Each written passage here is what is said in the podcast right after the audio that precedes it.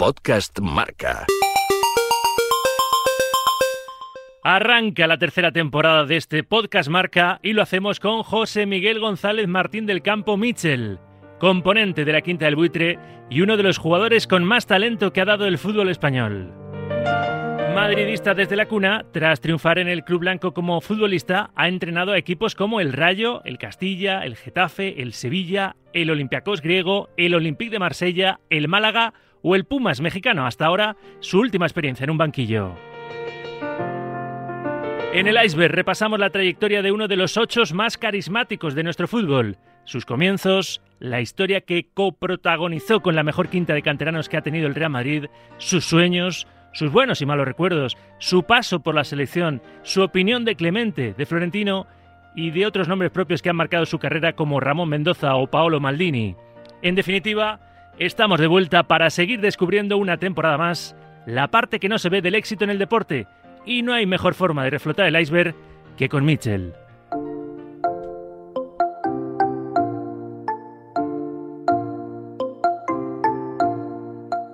Mitchell, ¿cuándo, a qué edad te diste cuenta de que te podías dedicar profesionalmente al fútbol? Jamás, porque nunca he tomado el fútbol como una profesión.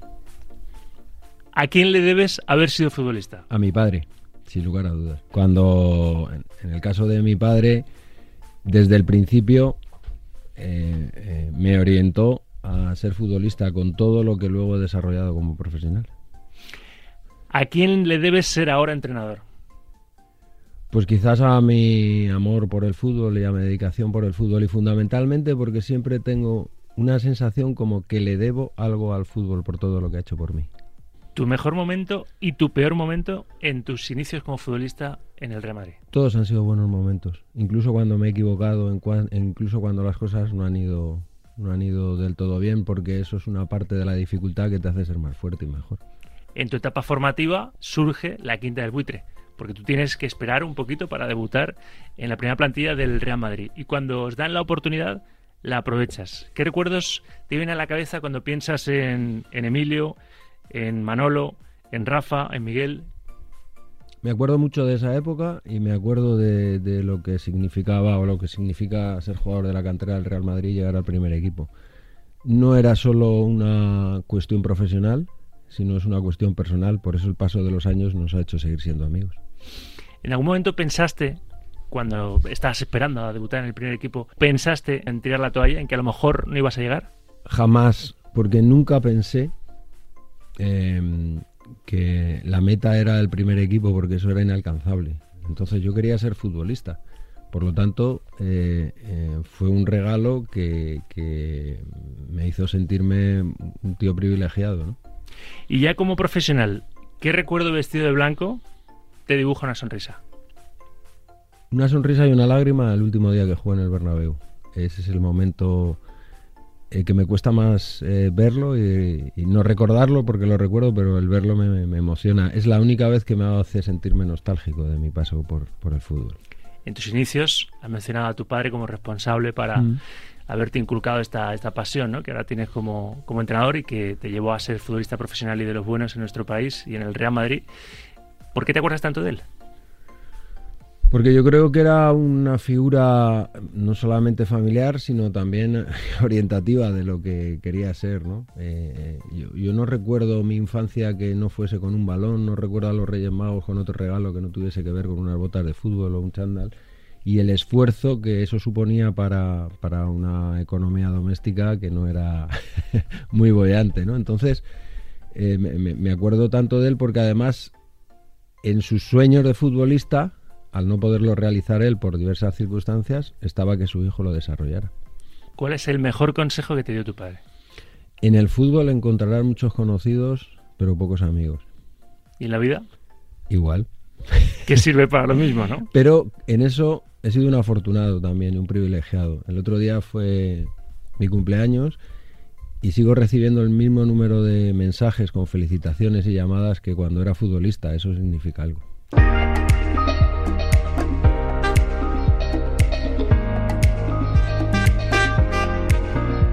Años vistiendo la camiseta del Real Madrid, toda una carrera, toda una entrega a ese escudo.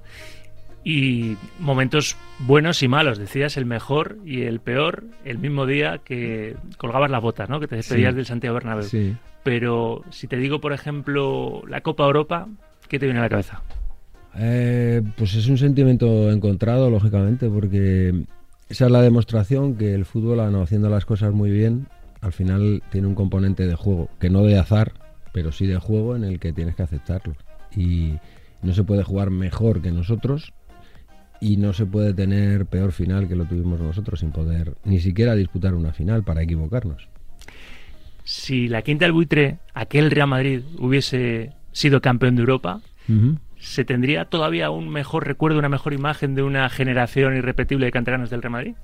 Yo lo que entiendo es que tenemos un, gran recuerdo por parte de la gente. Y en un club que, vive de la, de la Champions, de la Copa de Europa y que inmortaliza a esos equipos y a esos jugadores, el que nosotros estemos en un pedestal similar significa que algo haríamos. Yo creo que fue un momento muy bueno de cambio generacional y que no les ha importado ni en la Copa de Europa. ¿Por qué es tan complicado siendo canterano triunfar en el primer equipo? Bueno, porque tienes que esperar tu momento y tu momento no son las oportunidades, son los momentos de, que había entonces crisis económica y deportiva y al haber crisis económica mm, no había más remedio que tirar de la cantera. Nos dieron confianza y las cosas eh, fueron adelante, pero estoy convencido que si no hubiese sido así, por mucha calidad que tuviésemos y muchas competencias, eh, no, hubiésemos tenido esa opción. ¿Para ti el mayor éxito como integrante de la Quinta del Buitre es haber sido integrante de esa generación? ¿O hay un título en concreto que vas a recordar siempre y que te marcó un antes y un después en tu carrera? Bueno, yo en todos mis años de, futbolista me he sentido bien, pero creo que, que dejamos un legado que no solamente ganábamos, sino que gustábamos, incluso a los rivales. Y eso eh, más allá de los títulos, eh, significa que, dejamos un estilo de juego. Hubo ligas, hubo UEFAs, hubo una conexión con el Bernabéu que yo creo que no se, no se ha vuelto a repetir. Y eso seguramente, eso es, no sé si irrepetible, ahora estamos en pandemia y, el público no puede ir a los estadios, pero yo creo que la conexión y la satisfacción que tenía el aficionado del Real Madrid por ver a gente de la casa liderando y triunfando con el primer equipo, eso no, se ha vuelto a producir. Ha habido casos aislados de canteranos que han llegado para quedarse, y que son emblemas del madridismo, pero, pero la quinta del buitre es irrepetible. Se dieron muchas cosas. Eh, yo creo que una de ellas fue ese cambio generacional en el país en todos los sentidos, eh, de los años 80, mediados de los 80, y que cualquier aficionado sentía que nosotros éramos como ellos, pero nos tocaba eh, desarrollar sus sueños en el terreno de juego y, creo que cumplimos con las expectativas. Hemos hablado de buenos momentos, también los ha habido malos, claro.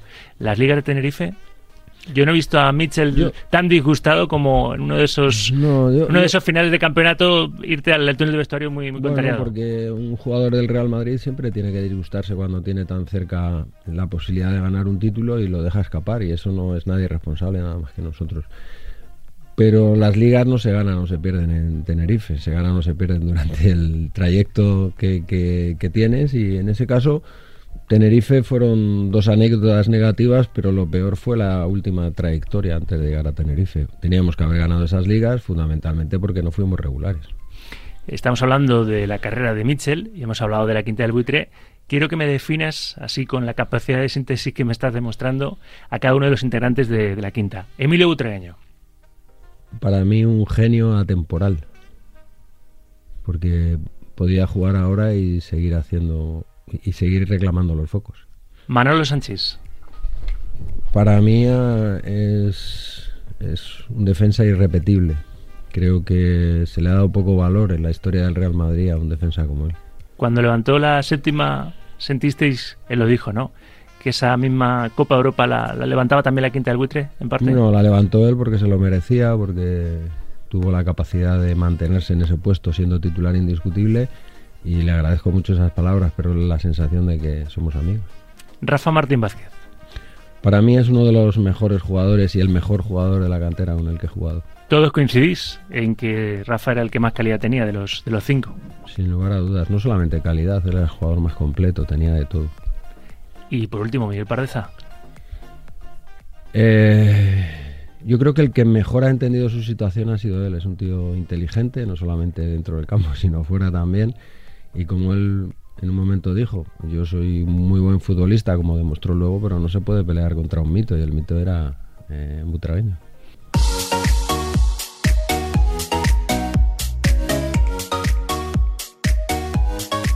Vamos a la selección española, a tu etapa como internacional. Te han marcado varios momentos. Uno de ellos el gol fantasma o fantasma al árbitro que no lo quiso conceder contra Brasil, ¿no? En México 86, por ejemplo.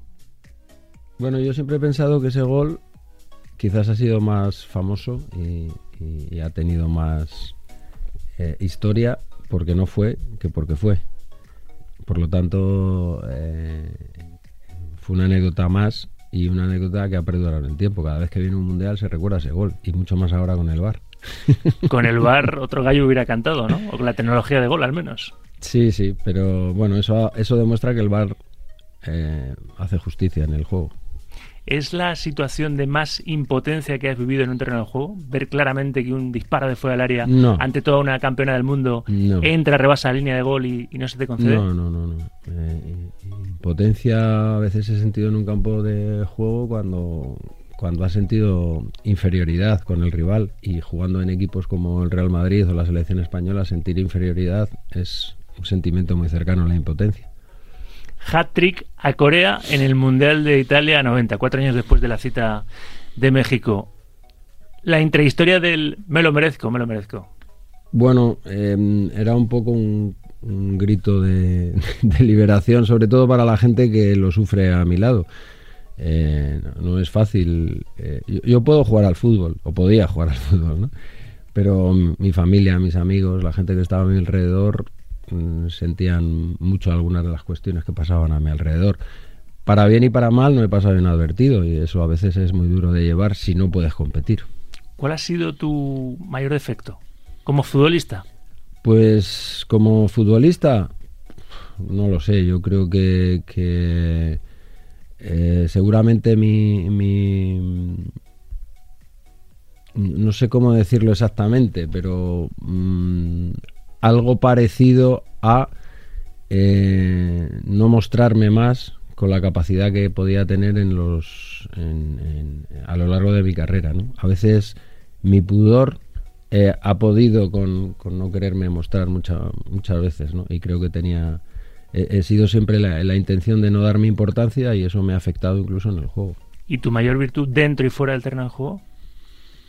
Pues siempre he sido un jugador de equipo. Y en un deporte como este, el poner al servicio eh, del equipo tus condiciones, yo era un centrocampista organizador, por decir ahora como Busquet, y tuve que adaptarme a jugar a la banda y no, no rechisté. De hecho, soy famoso y tuve una trayectoria por jugar en la banda, no en el centro. De hecho, yo creo que por las noches, al menos a mí me pasaría, tienes que seguir centrando, ¿no? Sigo centrando, sigo jugando, pero no tanto. ¿eh? eh digamos que mi depósito de, satisfacción acabó el día que me retiré. Podía seguir jugando y creo que, que como yo también me recordaba en, un, en, un, en una situación de, futbolista y con las condiciones intactas, en el momento en el que van mermando por la edad, por las lesiones, porque la trayectoria al final cansa a la gente también, pues yo creo que era el momento de dejarlo. ¿El mejor rematador al que has centrado Hugo Sánchez? Eh, al que he centrado, al que he pasado, Hugo Sánchez, como decía antes de Emilio, es un rematador atemporal. Hoy en día Hugo Sánchez seguiría, siendo bota de hora jugando en equipos como el nuestro.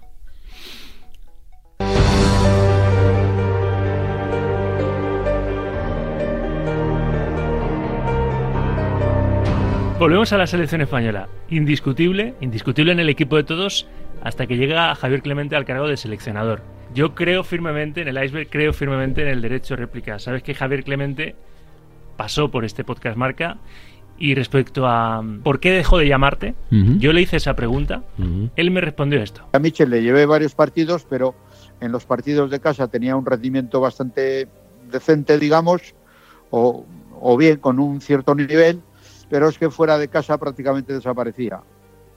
Y entonces tuve que llevar, pues mira, le empecé a poner de titular en la selección a Luis Enrique, que Luis Enrique era suplente de Michel en el Madrid, porque Luis Enrique era mucho más rápido, era mucho más agresivo, y, lo mismo era de agresivo y de rápido en casa que fuera.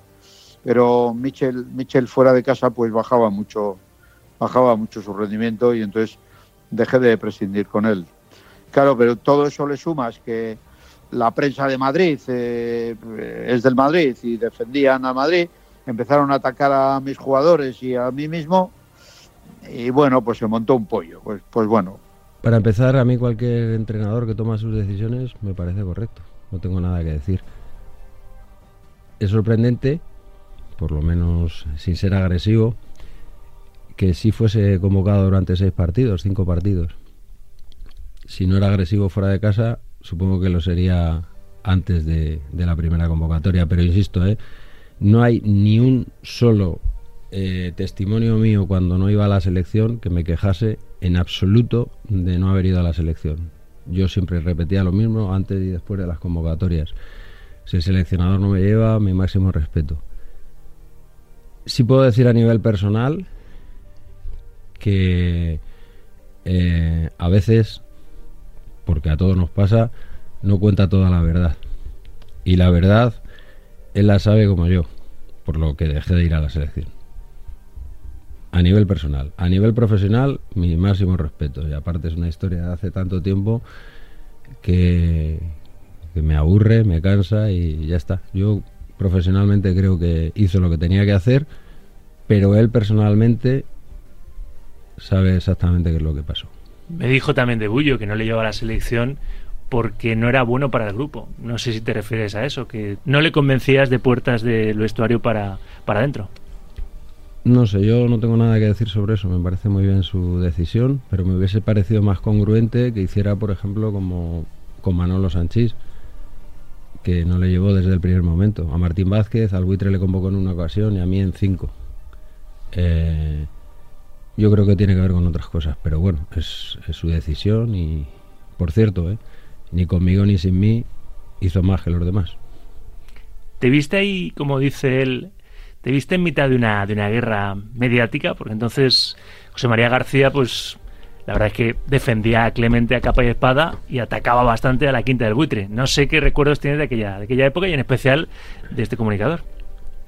Em, yo creo que todo forma parte de un espectáculo de decisiones y de depresiones. A veces eh, la gente pasa por tener mucha personalidad y no tiene tanta, ¿no?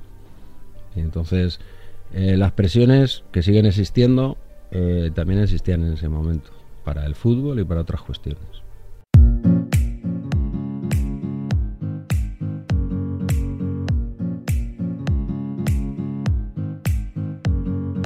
Vamos a tu etapa como, como entrenador. Vamos a repasar tus, tus equipos.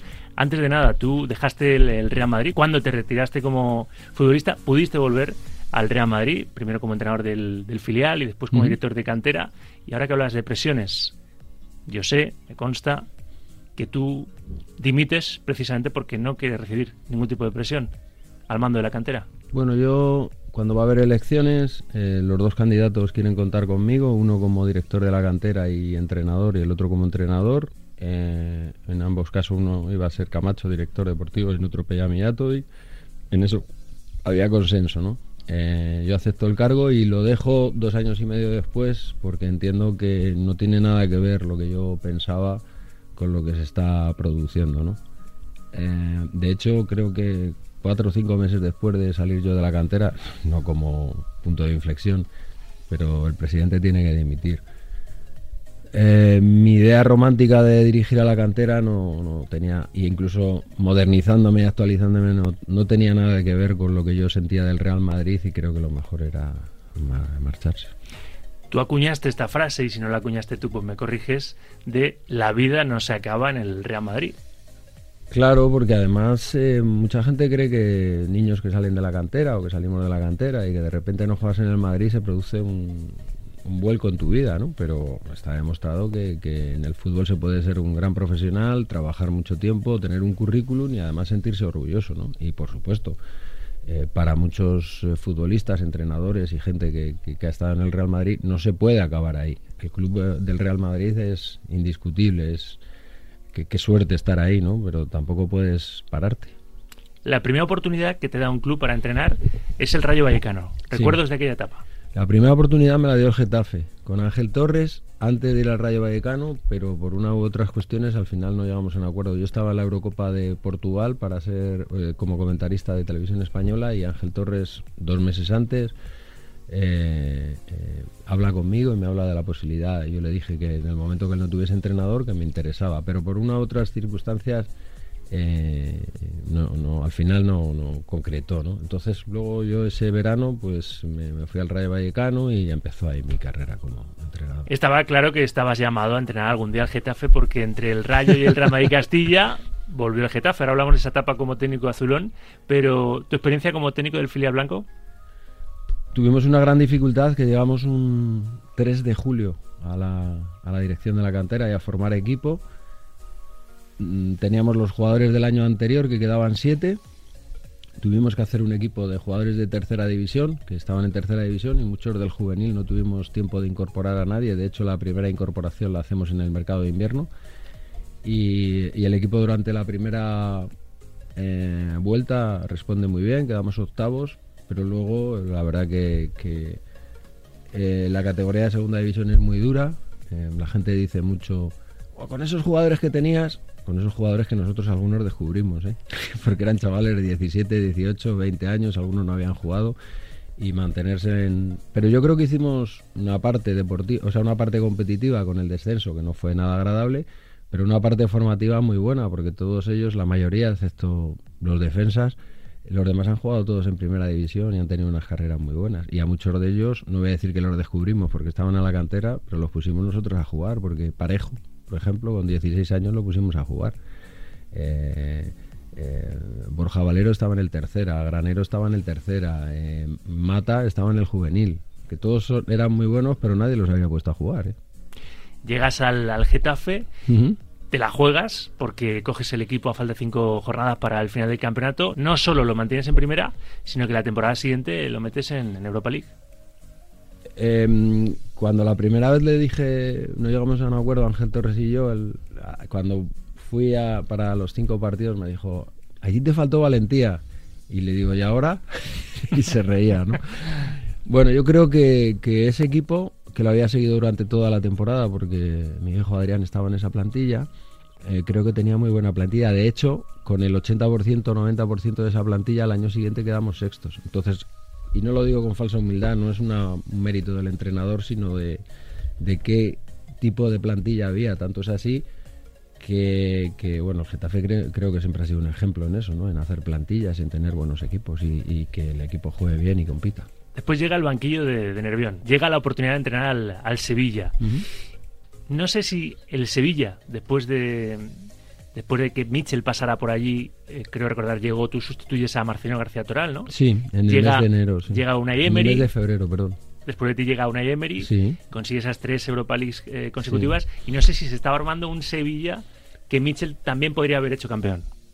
Bueno, eso nunca se sabe. Lo que sí se sabe es que cuando yo llegué la situación del Sevilla era un momento de, de mm, eh, un impasse, ¿no? de hecho, cuando yo salgo del Sevilla, al final de esa temporada se marchan 14 jugadores. 14 jugadores de esa plantilla. Em, el Sevilla que, que yo tomo en, sustitución de Marcelino, quedamos novenos, que es en el mismo puesto en el que queda el primer año una Emery, eh, pero juega la UEFA porque tanto Rayo Vallecano como no sé qué otro equipo tienen problemas eh, financieros de UEFA y puede jugar la UEFA. A partir de ahí, indiscutible el trabajo de Unai Emery, indiscutible el Sevilla campeón y es, un, es, es una nueva era, ¿no? Desde la llegada de Unai Emery y también con la revolución del equipo. Tras tu paso por el Sevilla, no tienes problemas en hacer las maletas y tener la primera experiencia en el extranjero, ¿no? Te vas a Grecia, al Olympiacos, mm. con el que ganas títulos y creo, si no llévame la contraria, que es el equipo donde más has triunfado hasta ahora, ¿no? Tocando metal. Bueno, yo, creo que, por ejemplo, ser sexto con el Getafe fue un año muy bueno. Y en, Grecia, ya antes de, fichar en Sevilla, Kovacevic, que era el director deportivo, el exjugador de la Real, me quiso fichar para, eh, para Olympiacos. De hecho, a los dos días de, venirme de, Sevilla, eh, me llama Darko Kovacevic y me dice que quieren verme porque quieren que sea el entrenador. Y le digo, pero para el año que viene, y me dicen, no, para ahora. Entonces, mm, nunca me ha importado eh, salir de casa. Creo que además era una buena liga, con, con, un buen equipo, se jugaba Champions. Y las cosas, la verdad que nos fueron muy bien en el plano deportivo y en el plano personal, porque era un reconocimiento absoluto, porque muchas veces la gente te dice, bueno, has ganado la liga en Grecia. Eh, es verdad, pero también hicimos un equipo reconocible en Europa y, llegamos muy lejos en la Champions y estábamos eh, súper contentos. Yo también, como tantos y tantos entrenadores, no centro mi carrera en ganar títulos o no, porque como te decía, en, en Getafe no gané títulos o o en otros sitios no he ganado títulos o en Pumas no he ganado títulos, pero creo que el trabajo que hemos hecho ha sido bueno. De Atenas a Marsella, ¿qué tal la experiencia en el Olympique? Es, es un club eh, indomable, ¿no? Eh, van pasando entrenadores, van pasando directivos, van pasando presidentes. Se habla mucho de su afición, ¿no? Que es muy peculiar. Yo creo que es, ahí hay un entramado social muy difícil de, descifrar y eso hace que el, que, el, club y por supuesto el equipo se vea eh, sin una identidad muy clara, ¿no? porque al final no está tan dirigido por los dirigentes o por los entrenadores, sino por lo que se mueve alrededor de la ciudad. De vuelta a España, coges el banquillo del Málaga en una situación en la que, bueno, pues poco a poco el lío institucional y la descapitalización ¿no? de, Pero Málaga, por ejemplo, es un sitio donde nosotros cuando llegamos, el equipo llevaba, me parece que seis puntos de los últimos 33. De hecho, lo salvas. Yo insisto, como he dicho antes del Getafe, lo salvan, es que había, a mí me parecía que había plantilla. Tanto es así que en cuanto los jugadores se tranquilizan un poco y hacemos un par de buenos resultados, el equipo adelanta en la clasificación seis posiciones, que, un equipo que está en una situación de descenso, no de descenso, digo de descenso anímico, ¿eh? y se demostraba que había un nivel futbolístico bueno, pero por las circunstancias no se estaban dando. Y cuando pensamos que el año siguiente eh, tenemos que partir de esa base, no solamente no partimos de esa base, sino que, el equipo se descapitaliza. De hecho, yo en, en julio me quiero marchar, pero tengo dos compromisos. Uno fundamental con los jugadores que me piden que no me vaya y dos con una situación de normativa que si yo me voy en ese momento no puedo entrenar a nadie. Además tengo que pagar a, a la propiedad una cláusula de penalización o sea increíble no entonces bueno decido quedarme porque no tengo más remedio pero digamos que era una muerte anunciada. Tu última experiencia ha sido entrenar al Pumas mexicano sí y creo que también te ha hecho crecer no como, como técnico todo, mm, cuando vas a otros sitios, tienes que adaptar tu método y adaptarte y, buscar soluciones. Eh, todas las, experiencias son buenas, aunque los resultados no sean, no sean así. Eh, es un club muy particular porque es el club de la universidad que solo tiene ingresos a través de los sponsors de la universidad y, y del club. O sea, no es como que llega un mecenas y pone el dinero, como en otros equipos de México, con lo cual hay que hacer mucha labor de cantera. Yo estaba encantado, estaba como en casa. Pero una situación personal me hace pensar que, eh, bueno, mm, valoro el tenerme que venir. Tenía una operación de, mi hijo del corazón y creo que el club al final tiene un tope salarial, un tope económico que no va a hacer crecer más. Entonces era mucha distancia, mucha situación personal como para seguir allí.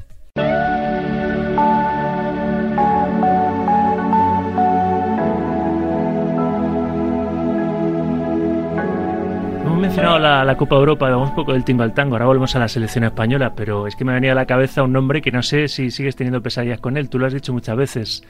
Pablo Maldini, le han mencionado muchas veces. Pues que cuando tú me hablabas de la impotencia, cuando uno se siente inferior, pero afortunadamente no solo me ha hecho sentirme inferior a mí, ha hecho sentir inferior al resto del planeta futbolístico que jugaba en esa, en esa banda. La gente muchas veces cree que cuando me nombraban a Maldini yo me sentía mal todo lo contrario. O sea, lo que eh, lo bueno es reconocer que, que, uno se sabe inferior y que tiene que buscar otras alternativas. Ha habido veces que he jugado buenos partidos contra él, pero es que eh, yo he visto que han ido pasando clientes por delante de Maldini y todos han dejado su tarjeta de, de, visita y se han tenido que marchar.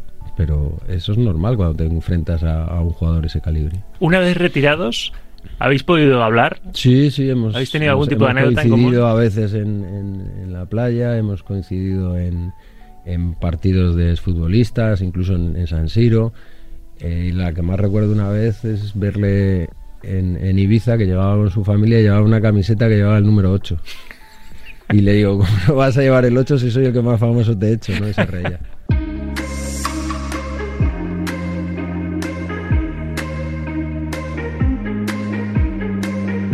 Quiero abordar un asunto que sé que, que no te gusta comentar, pero quiero comentarlo contigo.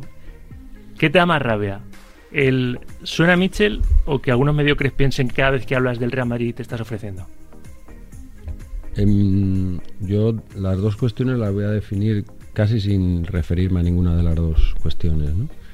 Em, tengo muy pocos enemigos, muy pocos. O muy poca gente que no está a mi favor.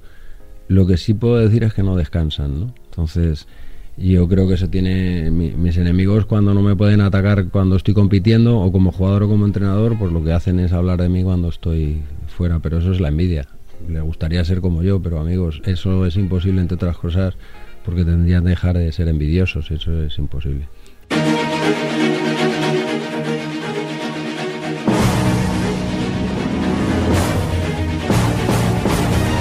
Me has definido a tus compañeros de la Quinta del Buitre, te voy a preguntar, volviendo a, a lo que ha sido tu, tu, vida, aunque la vida mm. no se acabase en el Real Madrid, tu vida como, como jugador y tu, tu formación como persona ha sido el, el, Real Madrid. Ramón Mendoza. Yo creo que fue un adelantado a su tiempo, ¿no? Eh, el fútbol de, de, Yo me acuerdo que se decía entonces eh, los ingresos típicos, ¿no? Que eran las, las entradas, pues eh, los tickets, la, o sea, la venta de entradas, los, los, socios, etcétera, etcétera. Yo creo que él fue el primero en, en, en, empezar a vender derechos de televisión, de palcos, de tal, que ahora son los ingresos eh, más importantes en, el fútbol. Para mí fue un adelantado. Eh, era un directivo espectacular. ¿Florentino Pérez? Me parece que cada vez se está poniendo más a la altura de... Lo que pasa es que si digo esto, saldrán mis haters y dirán, yo creo que institucionalmente ha puesto el club con una estabilidad económica y social en el sentido de que siempre está el club siempre aspira a ganar la Champions antes era muy difícil pasamos treinta y tantos años sin, sin ganarla no en ese sentido es eh, indiscutible. Yo eh, creo que tendría que darle más valor a la gente del fútbol, pero mm, ¿qué le puede decir eso a alguien que le va bien? Pues a lo mejor yo, que soy independiente. ¿Por qué no tira a la hora de elegir entrenador? ¿Por qué no tira más de madridistas de la casa? Es decir, ahora está Zidane y ha hecho historia como técnico, pero es verdad que es alguien que llegó de la Juventus de Turín. ¿Por qué con Frentino no siguió para seguir consiguiendo títulos Vicente del Bosque? ¿Por qué no se acuerda de entrenadores bien formados y madridistas hasta la médula? Porque eso es lógico. Eh, cuando uno en el conocimiento directo y en el día a día en el fútbol conoce a gente, lo lógico es que se fíe de esa gente y, sepa cómo pueden eh, trabajar ese tipo de gente. E, en, mi época, si Ramón Mendoza hubiese sido presidente, pues seguramente alguno de nosotros, de esos que, han estado en las plantillas de Ramón Mendoza, hubiesen sido entrenadores del primer equipo. A mí me parece absolutamente lógico que, Florentino Pérez, desde el año 2000 que llegó al Real Madrid, pues tenga más vinculación en todos los sentidos, incluso profesional, con la gente que le conoce.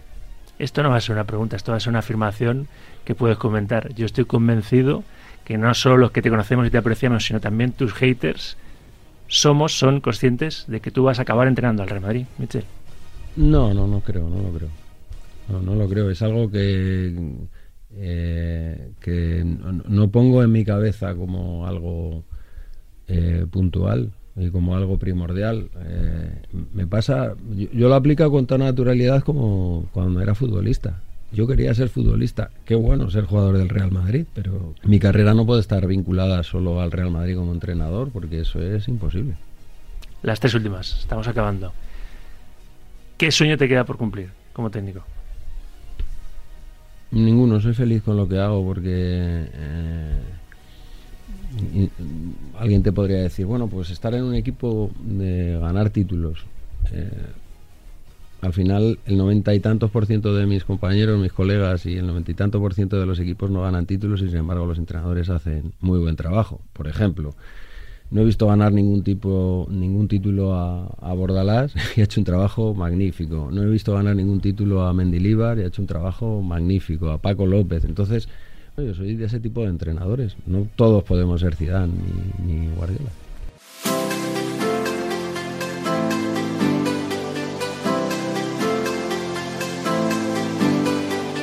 Y a modo de despedida, en esta tercera temporada del Iceberg, hemos tenido el lujo de poder arrancar la temporada contigo. Qué nombre tan frío, ¿eh? Siempre, sí, sí, sí, es muy frío, pero luego aportáis, los que paséis por aquí, aportáis el, el, calor en la conversación. Pero sí que la filosofía del Iceberg es contarle a la gente la parte que no se ve del éxito en el deporte, el camino hacia, hacia mm. el éxito. ¿Qué consejo le darías tú a un Mitchell del futuro, a un chaval que sueñe con ser futbolista y luego a lo mejor entrenador? Fundamentalmente, y eso es algo que no he cambiado, mi lema es... Eh, que lo haga por vocación. Que uno, desde el primer día que te dedicas a ser futbolista, que tengas esa ilusión por ser futbolista. Que no te moleste el camino paralelo del descanso, de renunciar a muchas cosas, de tener orden, de, ser disciplinado. De, eh, eso se tiene cuando eres infantil y si lo mantienes cuando eres profesional, tu carrera es, es eh, muy larga, muy larga y muy estable, aunque no juegues en un gran equipo. Es decir, yo considero que hubiese sido igual jugando en otro equipo que no es la grandeza del Real Madrid y que me hubiese hecho sentirme eh, exactamente igual que, que me siento ahora.